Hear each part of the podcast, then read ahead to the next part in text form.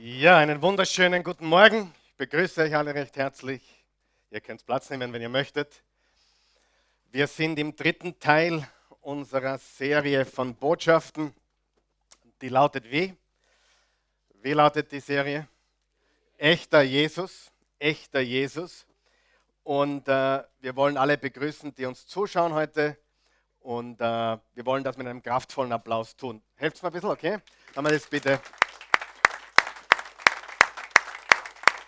Hier in der Oase Church. Unser großes Ziel ist es, Menschen zu einer echten Beziehung mit dem echten Jesus zu führen. Sagen wir das gemeinsam.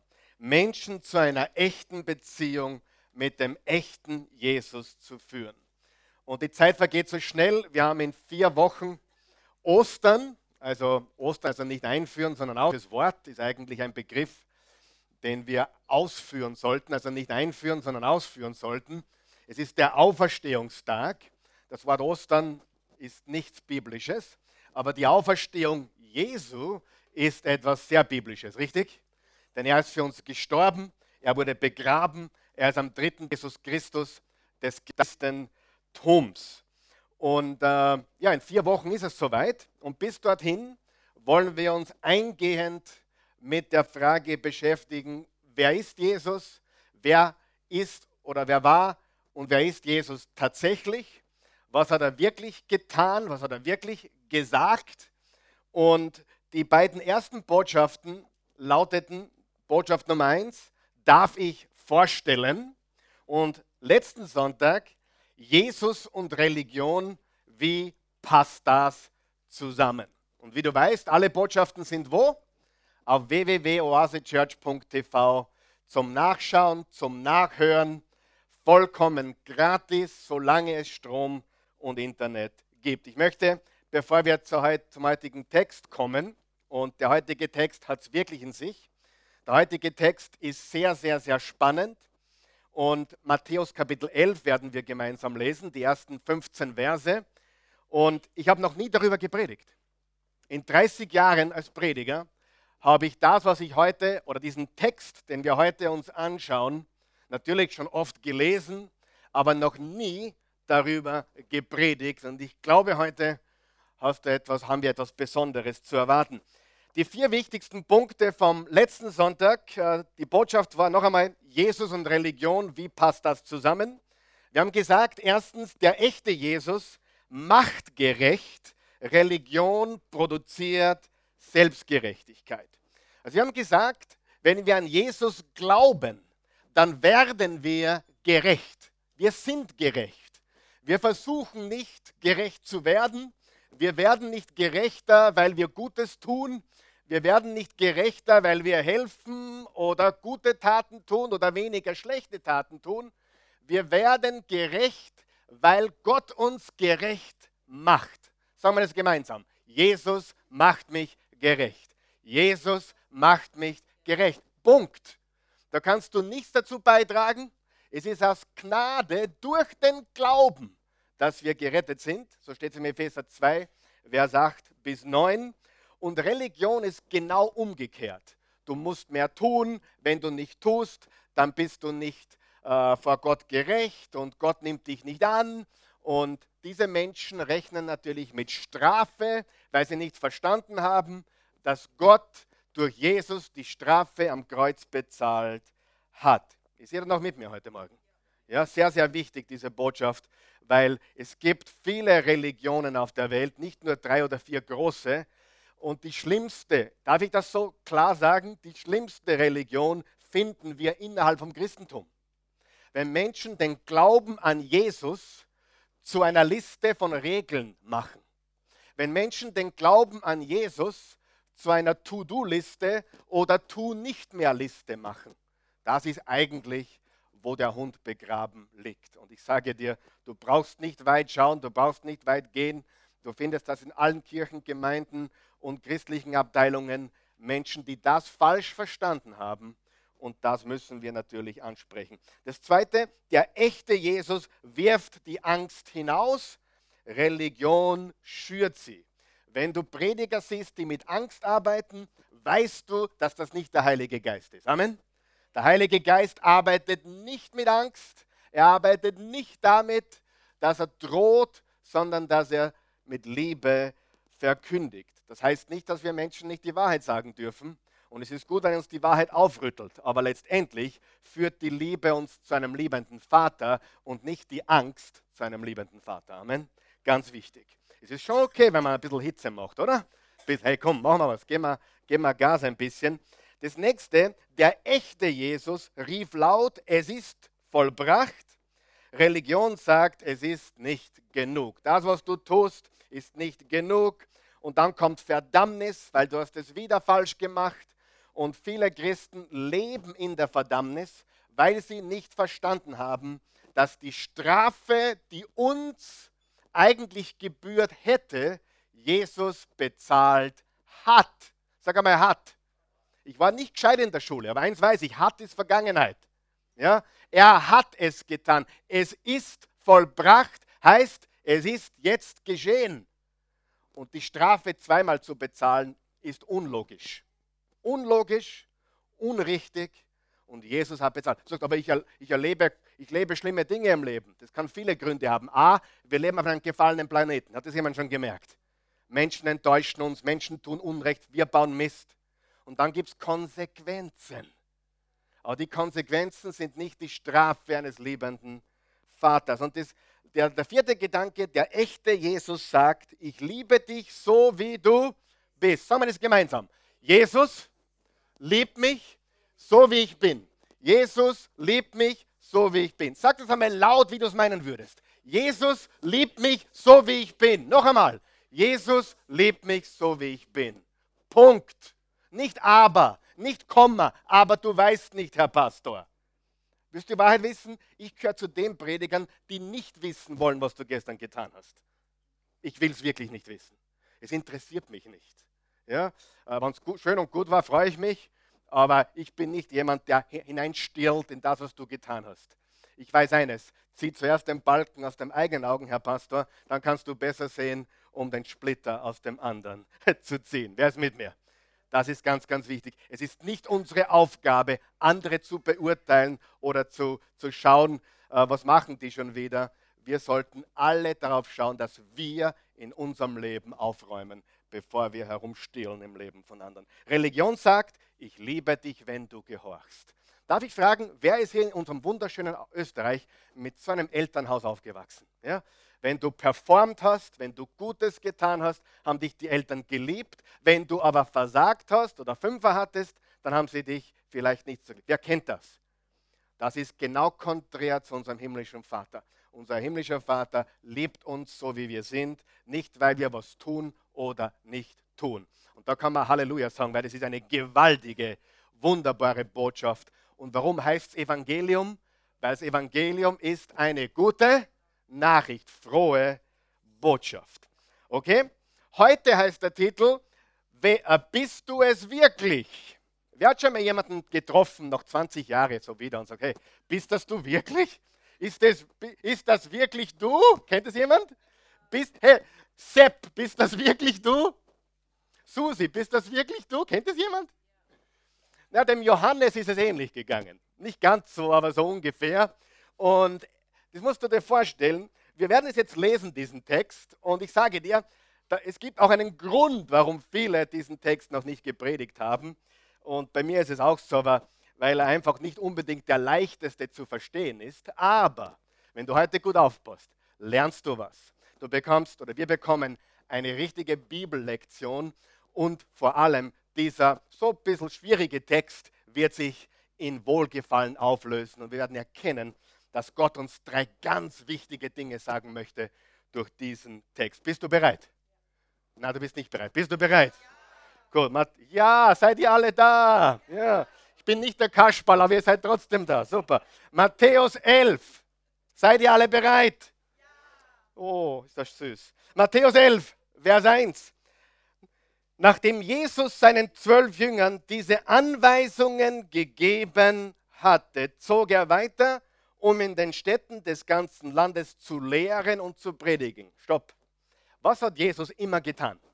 Er hat immer zwei Sachen getan, gelehrt und gepredigt. Warum glaubst du, hat er überall gelehrt und gepredigt? Der Glaube kommt vom Hören und das Hören aus dem Wort, das Hören aus der Botschaft Jesu Christi.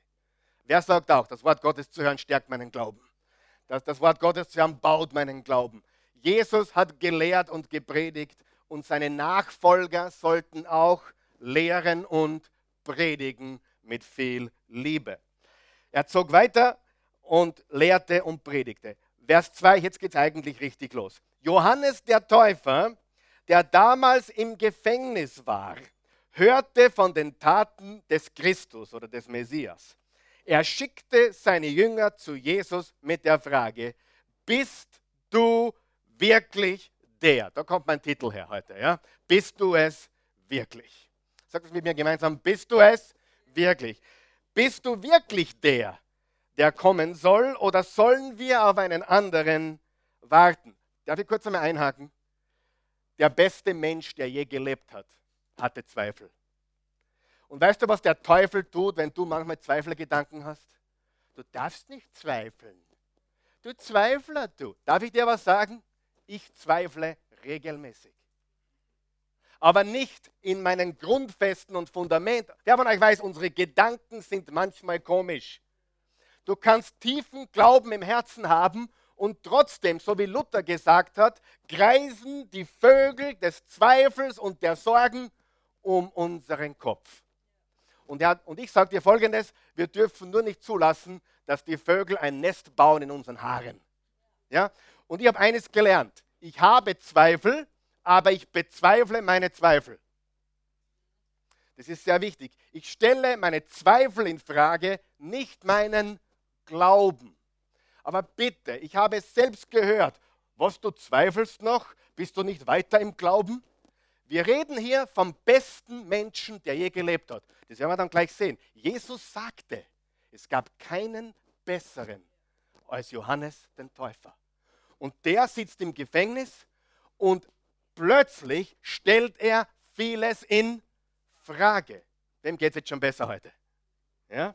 Bist du es wirklich? Dafür bist du gekommen heute, oder? Dass du weißt, du bist nicht alleine in deinen Zweifeln und Gedanken. Äh, oder warten wir auf einen anderen? Jesus antwortete ihnen, geht zurück zu Johannes und berichtet ihm, was ihr gesehen und gehört habt. Blinde sehen, Gelähmte gehen, Aussätzige werden gesund, Taube hören, Tote werden zum Leben erweckt. Also Jesus hat gewaltige Wunder gewirkt. Und den Armen wird die gute Botschaft oder das Evangelium verkündigt. Unterstreicht ihr das bitte? Den Armen wird die gute Botschaft verkündigt. Vers 6. Und sagt ihm, glücklich sind die, die keinen Anstoß an mir nehmen. Unterstreicht ihr bitte, keinen Anstoß. Sehr, sehr wichtig.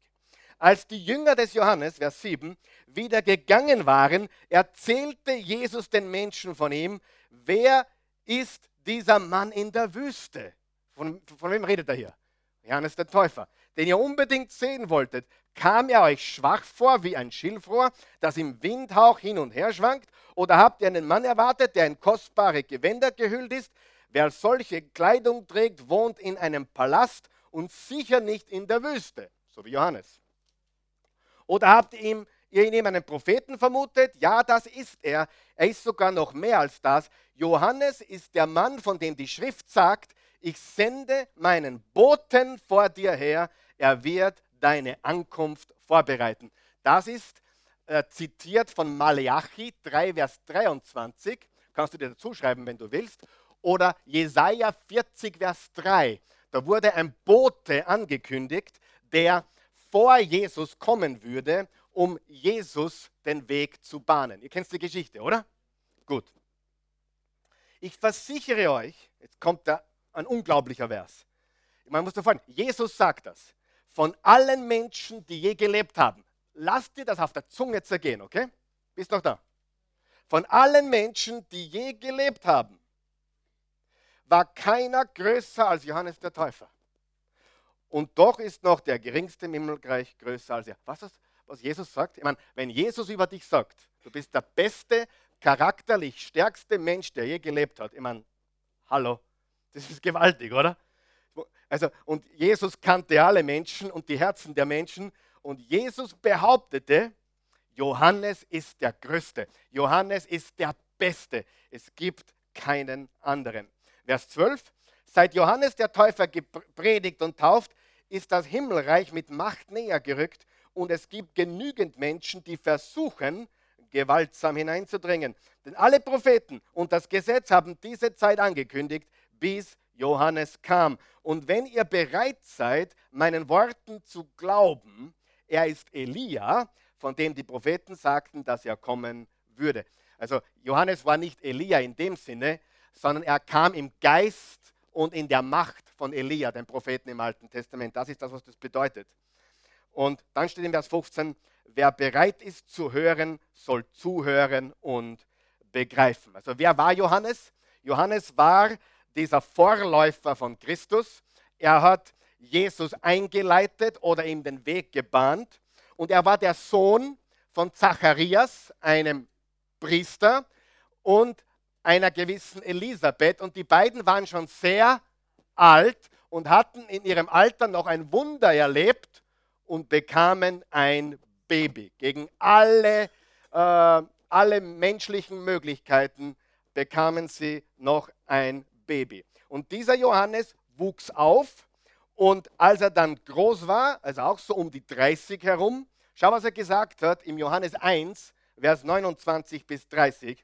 Am nächsten Tag sah Johannes Jesus auf sich zukommen und sagte, seht, das ist das Opferlamm Gottes, das die Sünde der Welt auf sich nimmt. Ihn meinte ich, als ich sagte, nach mir kommt einer, jetzt kommt's, der weit über mir steht, denn er war schon lange vor mir da. Jetzt pass auf. Erstens, Johannes hat die Aufmerksamkeit nicht auf sich gerichtet, sondern auf Jesus. Er hat gesagt, schau her, es geht nicht um mich, es geht um ihn. Es geht um den Herrn, Jesus Christus. Und dann sagt er, er, er war schon lange vor mir, Ewigkeit, Vergangenheit von seiner Gottheit. Weil wenn du die Bibel liest und die Geschichte kennst, dann weißt du, dass Elisabeth sechs Monate schwanger war, als Jesus gezeugt wurde. Wer war der Ältere von den beiden?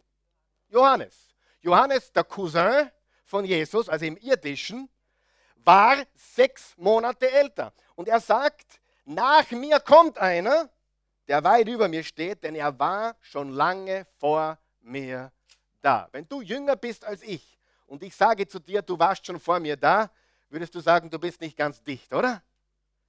Aber auf Jesus trifft das zu. Er war da in Ewigkeit Vergangenheit, bevor Johannes je gewesen ist. Und dieser Johannes, das war jetzt ganz wichtig, diese, diese Erklärung, wer Johannes ist, dieser Johannes, der dieses gewaltige Herz hatte für Jesus, der die Aufmerksamkeit auf ihn lenkte und der sagte zu seinen Jüngern, es geht nicht um mich, sondern schaut, da ist das Opferlamm, folgt ihm nach. Dieser Johannes sitzt jetzt im Gefängnis. Jahre danach zwei, drei Jahre später, sitzt er im Gefängnis. Warum sitzt er im Gefängnis? Weil er ehrlich und klar die Wahrheit gesagt hat und dem Herodes die Wadeln gerichtet hat und sagt, du lebst in Sünde und das, das, das, das du mit der Frau deines Bruders da umeinander machst, ist nicht in Ordnung. Und dann hat ihn Herodes ins Gefängnis geworfen und dann gab es eine Party, wo die Herodias und ihre Tochter da sich ein aufgeführt haben und die, die kleine Herodias hat ein bisschen getanzt das hat dem Herodes sehr gefallen. Er war ein bisschen pervers, glaube ich. Und dann hat er gesagt, hey, was immer du willst, wünsche dir, was du willst, ich gebe es dir. Und von ihrer Mutter instruiert sagte sie, ich will jetzt im Augenblick den Kopf von Johannes dem Täufer. Es, er ging, und der einer ging ins, ins Gefängnis von den Soldaten von Herodes, hieb ihm den Kopf ab und brachte den Kopf der Herodias und ihrer Mutter. Das ist, dem, das ist die Geschichte. so hat Johannes geendet. Auch das war noch vorher. Jetzt sitzt er im Kerker und beginnt zu zweifeln. Und ich sage dir, das gefällt mir so wunderbar, weil Gott selbst über unsere Zweifel nicht überrascht ist. Wer ist so froh darüber? Und ich, ich glaube, am letzten Sonntag gesagt, hier darf man Fragen stellen, hier darf man zweifeln, hier darf man suchen, weil wir nicht, nicht sagen, du musst glauben, sonst, keine Ahnung, sonst bist du, was weiß ich, ein Sünder oder sonst irgendetwas. Ganz im Gegenteil. Und er wollte wissen, bist du es wirklich? Und im Vers 2 schickt er ihm eine Nachricht. Und die Nachricht lautet, äh, Vers 3, bist du wirklich der, der kommen soll, oder sollen wir auf einen anderen warten?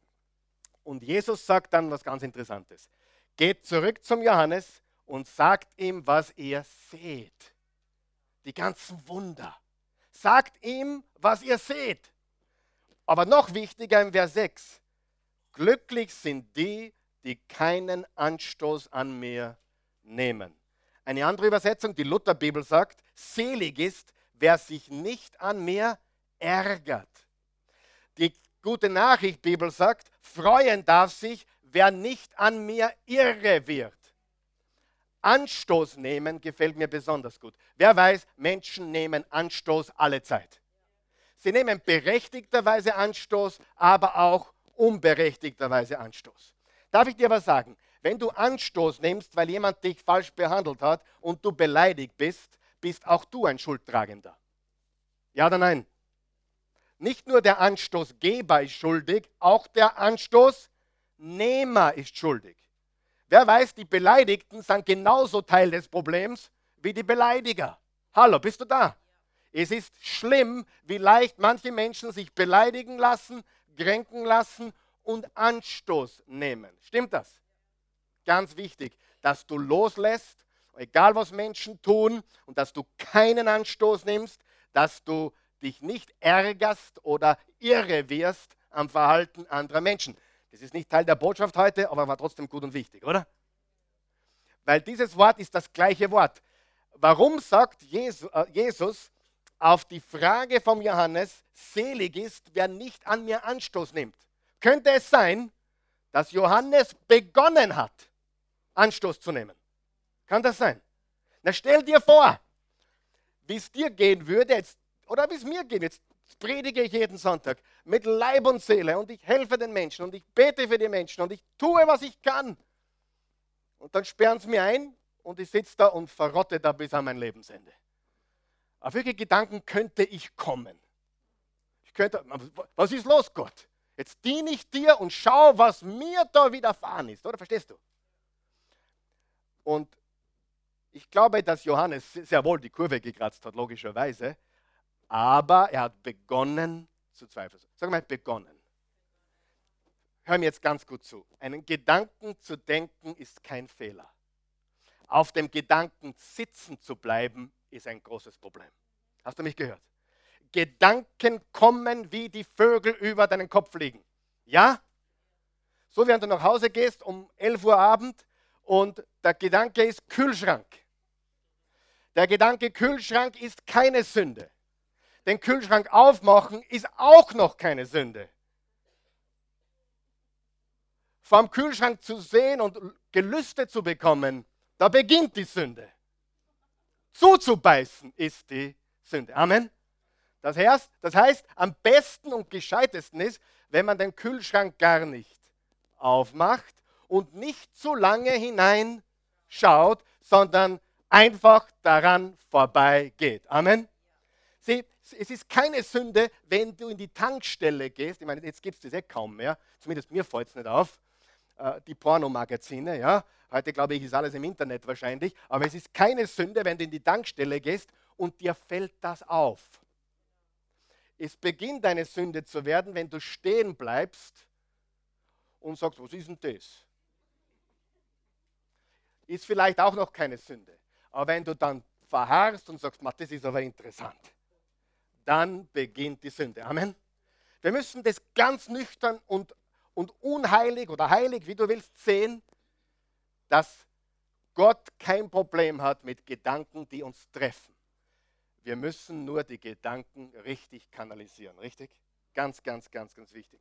So, und Johannes begann zu zweifeln. Und er begann Anstoß zu nehmen. Und jetzt wird es spannend. Wir haben da gelesen, Anstoß nehmen. Äh, selig ist, wer sich nicht an mir ärgert oder freuen darf sich, wer nicht an mir irre wird. In letzter Zeit habe ich ein bisschen mehr nachgeblättert im Urtext und da steht das Wort Skandalon. Das Wort Anstoß oder Ärger ist das griechische Wort Skandalon. Was für deutsches Wort glaubst du haben wir davon? Skandal, skandalös. Das heißt übersetzt, äh, selig ist jeder, der mich nicht für skandalös empfindet. Es ist vielleicht eine schlechte Übersetzung, aber wir können mit dem Wort Skandal oder skandalös anfangen, oder? Das heißt, Jesus, sich über ihn zu ärgern oder Anstoß zu nehmen, ist ein Skandal. Es ist skandalös. Wenn du dich ärgerst über jemanden, der dir wehtut und verärgert bleibst und bitter wirst und gekränkt bist, dann ist das skandalös. Wir haben loszulassen. Skandalon. Sag mal Skandalon. Jetzt hast du was gelernt heute, oder?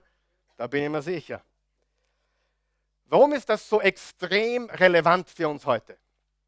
Die besten Menschen können Anstoß nehmen. Gute Menschen können Anstoß nehmen. Stimmt das? Es ist extrem relevant für uns heute auch, besonders im westlichen Europa. Ich habe darüber nachgedacht und auch ein bisschen gelesen. Indifferenz, Desinteresse, Gleichgültigkeit, was Jesus betrifft, gab es immer und zu jeder Zeit. Du kannst die Kirchengeschichte lesen. Auch heute, du wirst Freunde haben, denen Jesus wurscht ist, oder? Aber wir hatten noch nie eine Gesellschaft, man hatten wir auch, aber in der Form und in der Intensität hatten wir noch nie wie Menschen sich heute an Jesus ärgern. Wer glaubt, dass das stimmt? Sie nehmen Anstoß an ihn. Wir haben das in der ersten Predigt behandelt, wenn du dich erinnern kannst. Du kannst über jeden Namen reden, jeden zitieren, aber der Name Jesus, boah, da wird es richtig emotional, richtig? Das heißt, wir leben tatsächlich in einer Zeit, wo Menschen Anstoß nehmen an dem Jesus, und zwar an dem echten Jesus, und zwar an den Behauptungen Jesus vor allem, dass er Gott ist. Okay? Und jetzt wollen wir uns anschauen, Freunde, jetzt kommen drei wichtige Dinge. Bitte schnall dich an, jetzt ist es sehr wichtig. Heute wirst du lernen, äh, welche Leute sich über Jesus ärgern und welche Leute offen für Jesus sind und ihn auch natürlich finden. Drei Arten von Menschen. Die, erste, die, die, erst, die ersten Menschen, die offen sind für Jesus und ihn finden werden, sind die Armen. Sag einmal die Armen. Die Armen. Oh, die Armen. Was steht im Vers 6, oder nein, im Vers, im Vers 5? Den Armen wird die gute Botschaft verkündet. Wem wird die gute Botschaft verkündet? Den Armen. Was heißt gute Botschaft? Evangelium, das englische Wort ist das Wort Gospel. Schau mal, Kern von Gospel. Gospel Chor, Gospel Church, keine Ahnung. Gospel ist das Wort für gute Nachricht. Good News eigentlich. Gospel, Good News. Evangelium. Ja? Und dieses Wort im Urtext, es ist sehr wichtig, weil es ein Ereignis beschreibt, ein historisches Event. Warum verwendet Jesus das Wort Evangelium? Weil er damit sagen will, meine Botschaft ist komplett anders als alles andere. Jetzt hör mir zu, bist du da?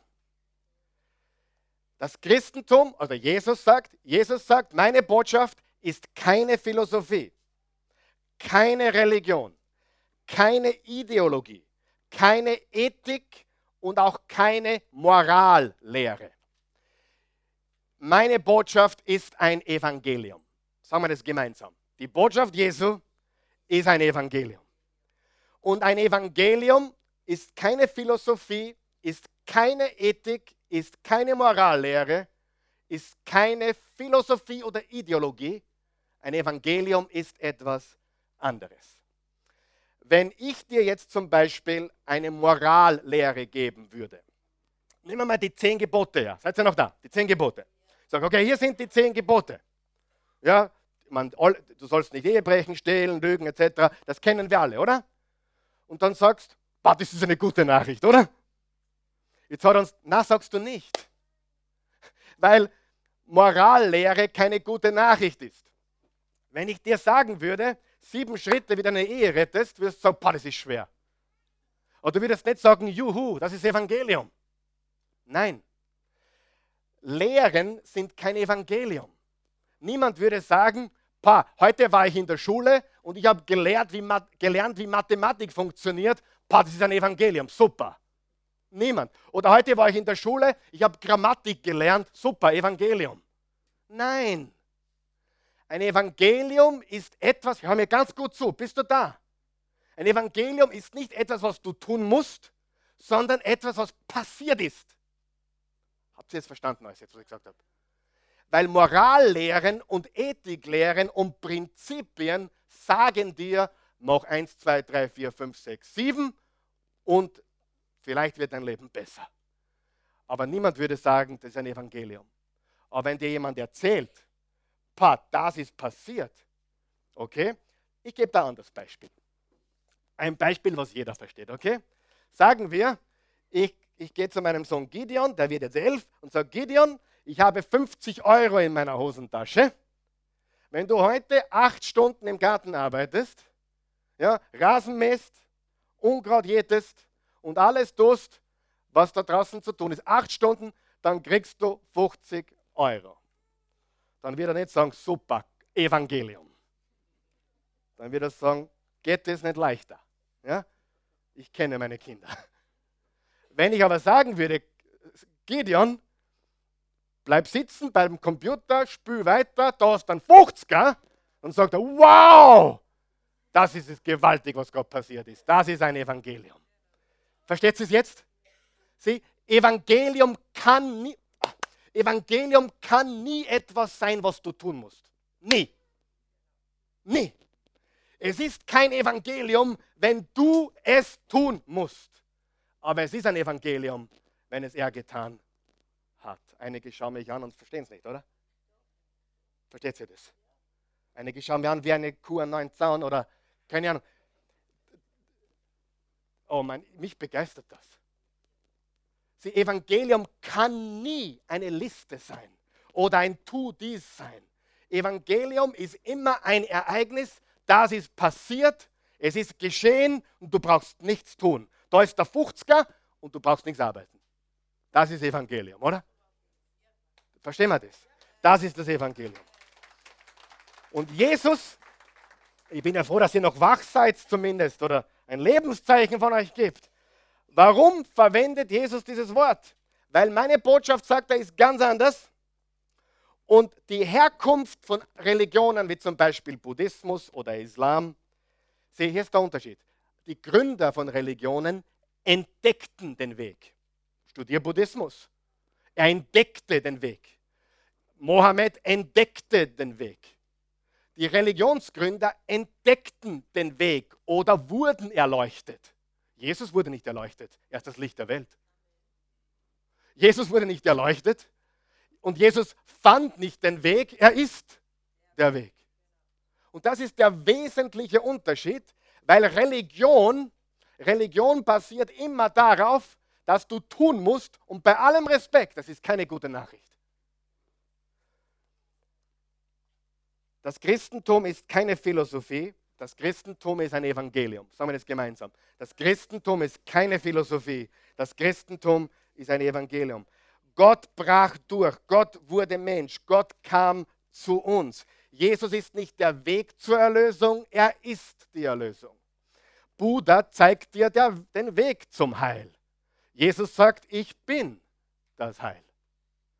Buddha zeigt dir den Weg zur Erleuchtung. Jesus sagt, ich bin die Erleuchtung, ich bin das Licht der Welt.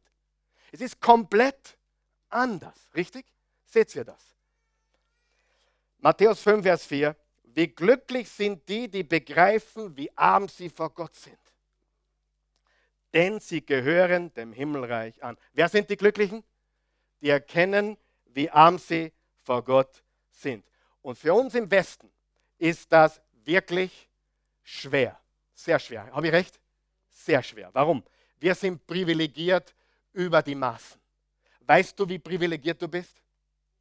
Die meisten von euch sind mit dem Auto heute hergekommen. Weißt du, wie gewaltig? Die meisten von euch haben ein Handy. Nein, alle von euch haben ein Handy. Und die, die nicht mit dem Auto gekommen sind, sind mit der Partnerbahn gekommen. Und die ist auch nicht schäbig. Die ist sauber, die ist warm. Wir leben im Westen. Wisst ihr, wisst ihr, dass der Rest der Welt komplett anders ist?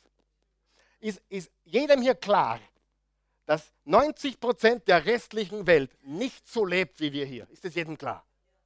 Amerika, Europa ist Alleinstellungsmerkmal dieser Westen. Ja? Und wir sind die Privilegierten, wir sind die Kultivierten, wir sind die Gebildeten. Allgemein betrachtet stimmt das schon, obwohl wir auch in Österreich manchmal jemanden finden, äh, wo wir denken, wo bist denn du zur Schule gegangen? Ja? Gebildet, kultiviert, privilegiert. Und jetzt ist das große Problem. Hört ihr mir zu? Hört ihr mich heute? Hör mir ganz genau zu. Je gescheiter die Leute, umso schwieriger. Je reicher die Leute, umso schwieriger. Und das Problem ist ein Wort. Stolz. Der Stolz wird beleidigt, weil ich bin doch mein eigener Chef und ich bin doch mein eigener Herr und ich habe doch mein Leben wirklich selbst im Griff. Das Problem ist nicht, dass Jesus deine Bildung angreift oder deine Kultiviertheit, sondern er greift deinen Stolz an. Versteht ihr den Unterschied? Sie viele glauben, die Bildung ist das Problem oder die Kultur ist das Problem oder die, unsere Privilegien sind das Problem. Nein, nein, nein, nein, nein. Unser Stolz ist das Problem. Und die Armen verstehen das. Je ärmer, umso leichter. Habe ich recht oder nicht? Freunde, ich lerne regelmäßig Menschen kennen. Gestern, vorgestern, jeden Tag lerne ich Menschen kennen, wirklich. Und wenn Krise kommt, dann sind sie plötzlich arm, richtig? Sozusagen. Auch wenn sie viel Geld haben. Jetzt kommt die Krise und weißt du, was ich gemerkt habe? Plötzlich sind sie offen für Jesus. Entweder sie machen komplett zu, weil sie verbittert sind. Viele machen auf und sagen, hey, ich bete zum ersten Mal in meinem Leben. Habe ich gestern gehört, vorgestern gehört, ich höre das immer wieder. Und je besser es uns geht, umso leichter vergesslich sind wir. Und je reicher, umso schwieriger. Je gebildeter, umso schwieriger. Umso kultivierter, umso schwieriger. Und das ist das Problem. Und es ist nicht die Bildung, die Kultur oder die Stellung, es ist der Stolz. Amen. Es ist, dass der Mensch glaubt, er könne ohne Gott. Und wer von euch weiß, irgendwann kommt jeder drauf, dass ohne Gott nichts geht.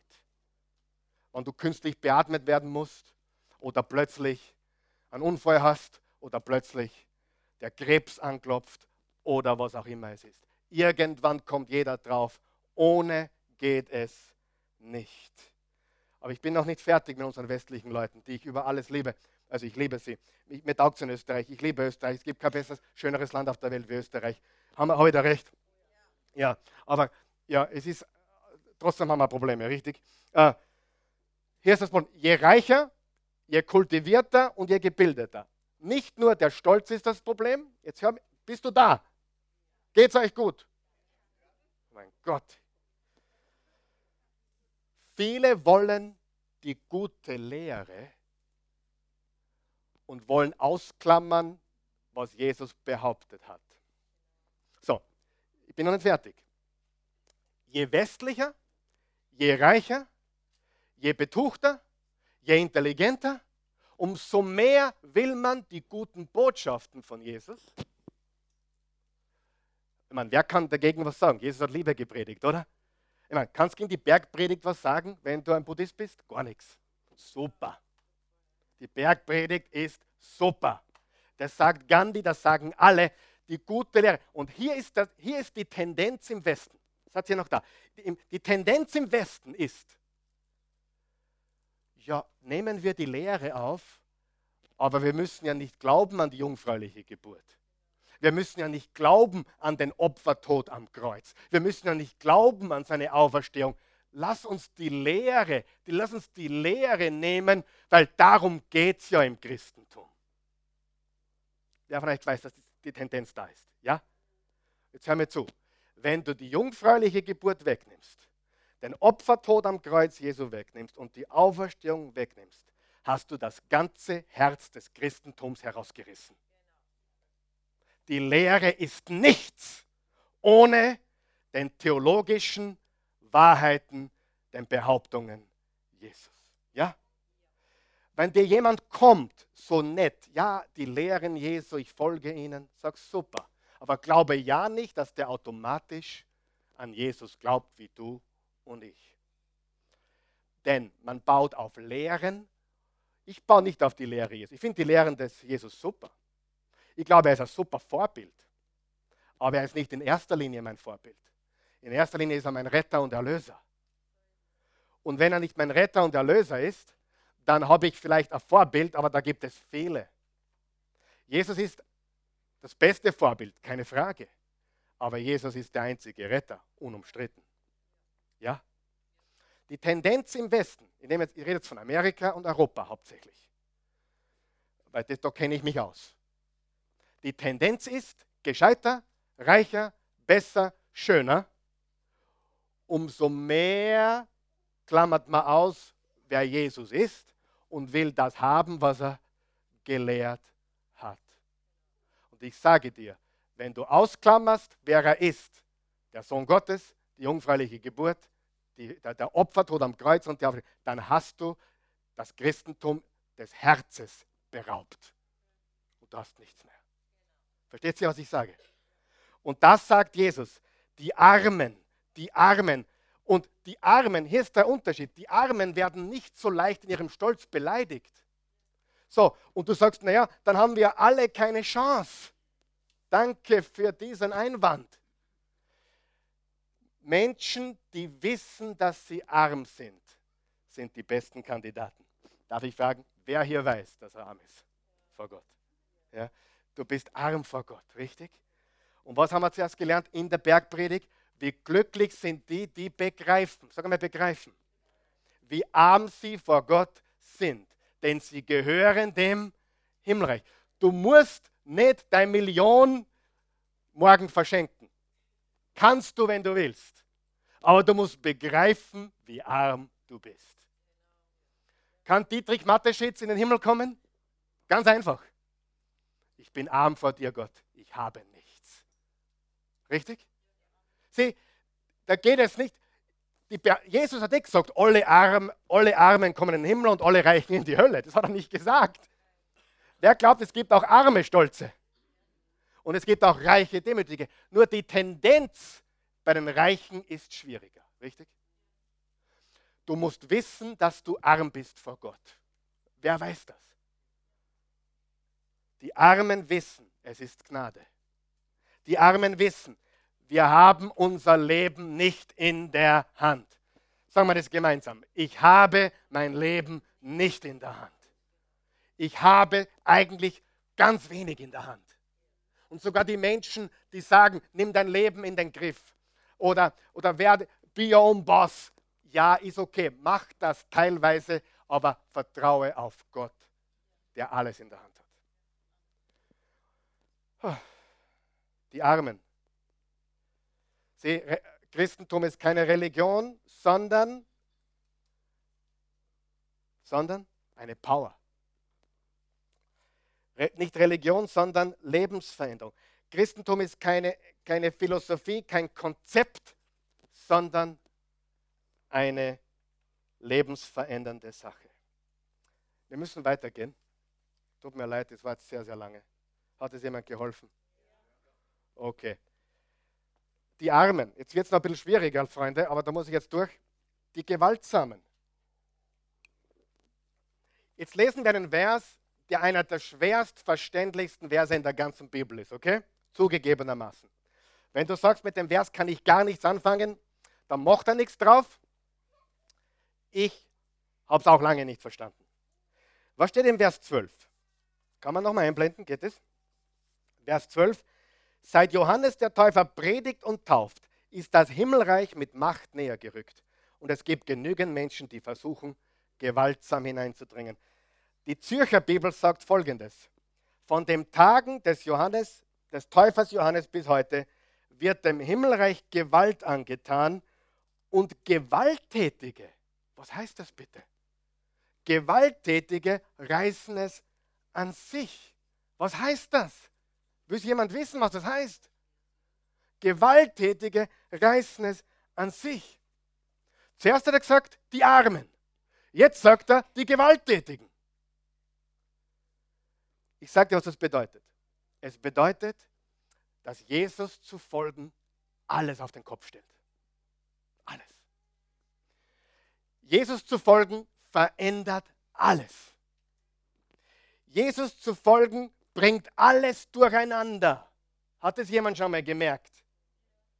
Wenn du das noch nicht gemerkt hast, dann bist du wahrscheinlich noch auf der sicheren Seite und tanzt um den heißen Brei.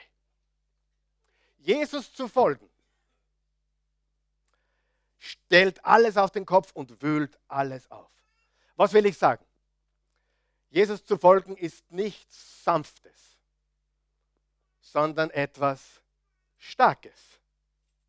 Hat es jemand schon gemerkt in seinem Leben? Dass du gechallenged wirst, wenn du Jesus folgst. Dass du vielleicht auch angegriffen wirst, wenn du Jesus folgst. Die Gewalttätigen reißen an sich. Sieh, Jesus kam vom Himmel und starb gewaltsam. Stimmt das? Er starb gewaltsam. Und woher nehmen wir das, dass unser Leben als Christen immer leicht sein wird? Das ist eine falsche Lehre. Und in einer gewissen Weise sind wir gewalttätig, nicht im Sinne, dass wir anderen Gewalt antun, sondern dass unser Leben, auch wie Jesu Leben, von Schwierigkeiten und dem engen Weg und dem Kreuz auf sich nehmen zu tun hat. Ja oder nein? So, ich, ich versuche das zu landen. Ich versuche es ein bisschen lustig zu machen jetzt, okay? Man kann Jesus nicht in sein Leben als Sekretär aufnehmen. Ah, wie, wie, oft glaubt habe ich das gehört? Na, ich komme mal in die Oase, weil ein bisschen Nachhilfe im Leben könnte ich gebrauchen. Nett. Aber du kommst nicht zu Jesus, weil du ein bisschen Hilfe im Leben brauchst. Du kommst zu Jesus, weil du ihm folgst. Sieh, dich wird überraschen, wie viele Menschen kommen und wieder gehen, wenn es ihnen besser geht. Die kommen, weil es ihnen dreckig geht, und dann hören sie zwei, drei Wochen was Schönes, und dann, dann, dann, dann vermisse ich sie. Manche rufe ich an, manche sehe ich irgendwo. Naja, mir geht es eh wieder besser. Hey, Jesus ist nicht ein Sekretär. Oder man schafft sich auch Jesus nicht an wie ein Hund, den man dann daheim hält. Ich habe mir einen niedlichen Hündchen besorgt. Da, da sitzt in der Ecke. Nein, Jesus nachzufolgen ist serious business. Ja oder nein? Das ist nicht, ich schaue mir ein Hündchen an oder ich besorge mir einen Sekretär und Gott, ich brauche Jesus, weil ich will meine Uni-Prüfung schaffen. Das, nicht böse sein, aber dafür ist er nicht da. Ah, hilft er mir bei der Uni-Prüfung? Ja, wenn du gelernt hast. aber weißt du, viele wollen Jesus, für, dass ihr Geschäft besser rennt oder dass sie in der Schule durchkommen oder dass ihnen körperlich besser geht, dass sie besser drauf sind. Ein bisschen Selbstdarstellung und Entwicklung, Personality Development. Und ich sage dir, Jesus hat damit nichts zu tun. Er hat gesagt, folge mir nach. Und das kann hart sein manchmal. Wer von euch weiß, die Freude ist riesig. Aber wir dürfen Gott nicht zu unserem Weihnachtsmann machen oder Osterhasen oder hey, Herr Sekretär, mach gefälligst, was ich will. Ich hoffe, ihr versteht es mich. Was sagt das? Jesus kommt und verändert. Und ja, Jesus wird deine Süchte verändern. Er wird, er wird dich nicht in Ruhe lassen. Ich sage dir noch etwas. Manche machen mir Sorgen, wenn sie jeden Sonntag gut drauf sind nach der Predigt. Das macht mir Sorgen. Wer glaubt, ist, manchmal ist es gut, wenn man aufgewühlt ist? Ja. Ja oder nein? Wenn du nur von hier gehst und sagst, ma super, heute hat man wieder gestreichelt. Nein, aber wenn du von hier gehst und es wühlt dich auf und Veränderung passiert, das ist das Wichtige. ich bin nicht euer Streichler. Das merkt man, glaube ich, heute spätestens. Aber ich liebe euch von ganzem Herzen. Und ich liebe Jesus. Und die Armen verstehen das. Und die, die verstehen, dass es gewaltsam ist, dieser, in dieser was? Bedrängnis, in dieser Enge, in dieser, die gewalttätigen, es ist Power, es ist kein Honiglecken. Es ist Nachfolge. Die verstehen das. Jesus brach durch, gewaltsam. Er kam vom Himmel. Und manche, manche Christen sagen, ich will einen Durchbruch. Wisst ihr, was ein Durchbruch ist? Ja oder nein? Pastor, ich brauche einen Durchbruch im Leben. Ene, mene, mu und draus bist du. Ja? Freunde, Jesus, wer ist froh, dass Jesus nicht so ist? Wer ist froh, dass Jesus, der kam mit Power, hat sich gewaltsam hinrichten lassen und seine Nachfolger reißen es an sich. Macht das einen Sinn? Drittens, ich bin schon statt. Die Armen verstehen das, die Gewaltsamen verstehen das und die Geringsten verstehen das. Vers 11, noch einmal, ich bin jetzt fertig. Ich versichere euch von allen Menschen, die jemals gelebt haben. Haben wir schon gelesen heute, oder? War keiner größer als Johannes der Täufer. Es gibt Übersetzungen, die sagen, es gab keinen besseren Menschen je als Johannes. Ich meine, die Aussage muss davor stehen. Ich meine, über mich kann man das nicht sagen. Karl Michael, der beste Mensch, der je gelebt hat. Halleluja. Da würde ich Einspruch erheben. Ich würde sagen, der Schlimmste, den ich kenne, wahrscheinlich. Aber Jesus sagt, Johannes ist der beste Mensch, der je gelebt hat. Aber da hört er nicht auf. Was sagt der nächste Satz? Und doch ist noch der Geringste im Himmelreich größer als er. Frage. Gehörst du zum Himmelreich? Ich habe mir vor ein paar Tagen angehört. Elton John. Und zwar die, die neue Version, von, wo die, die Diana gesungen hat. Candle in the Wind. Und da gibt es eine Strophe drin, wo sagt, You belong to heaven. You belong to heaven. Ich hoffe es für sie, ich wünsche es ihr. Tolle Frau gewesen. Ich glaube auch mit Gottes Furcht. Wenn du, wenn du Teil des Himmelreichs bist, wie wird man Teil des Himmelreichs? Wenn du mit dem Mund bekennst, Jesus ist Herr und mit dem Herzen an seine Auferstehung glaubt, bist du gerettet. Nikodemus, du musst von neuem geboren sein. Wie mache ich das? So sehr hat Gott die Welt geliebt, dass er einen einzigen Sohn gab, damit jeder, der an ihn glaubt, nicht verloren geht. Wie wirst du ein Himmelskind? Durch den Glauben an Jesus. So, Pastor, willst du sagen, dass jeder, der an Jesus glaubt, besser ist als Johannes den Täufer? Ja. Ja. Wie Jesus das gesagt hat, war Jesus noch nicht Löser. Jesus ist noch nicht gestorben, begraben und auferstanden. Und er sagt, von allen Menschen moralisch Johannes der Beste. Aber jeder, der an mich glaubt, hat eine bessere Gerechtigkeit. Sagen wir es gemeinsam, eine bessere. Was hat Jesus zu den Pharisäern gesagt? Oder zu den, zu den Jüngern? Wenn eure Gerechtigkeit die der Pharisäer nicht übersteigt, könnt ihr das Himmelreich nicht sehen. Sieh, jeder Mensch, der auf eigener Gerechtigkeit steht, wird fallen. Jeder. Mutter Teresa inklusive. Jeder. Wenn du auf eigener Gerechtigkeit stehst, kommst du zu kurz. Du fällst kurz. Und darum hat Jesus gesagt, der Geringste, der an mich glaubt, der Geringste im Himmelsreich, hat eine bessere Gerechtigkeit als Johannes der Täufer weil es ist nicht mehr meine Gerechtigkeit, sondern seine. Menschen, die viel Dreck am Stecken haben, verstehen das. Arme verstehen das, die Gewaltsamen verstehen das und die Geringsten verstehen das. Was muss ich sein, um Jesus nachfolgen zu können? Ich muss arm sein. Ich muss was aushalten. Und ich muss gering sein. Wer weiß, dass er arm ist? Wer weiß, dass er was aushalten muss in dieser Welt für Jesus? Und wer weiß, dass er gering ist? Und die geringsten werden die größten. Amen. Lass uns aufstehen.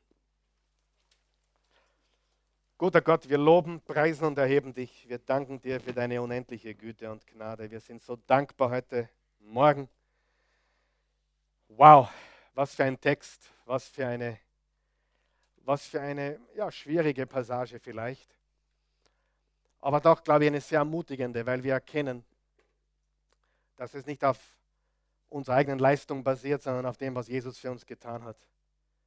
Jesus arm zu sein zu, zu wissen, zu erkennen, dass wir arm sind, ist der Anfang.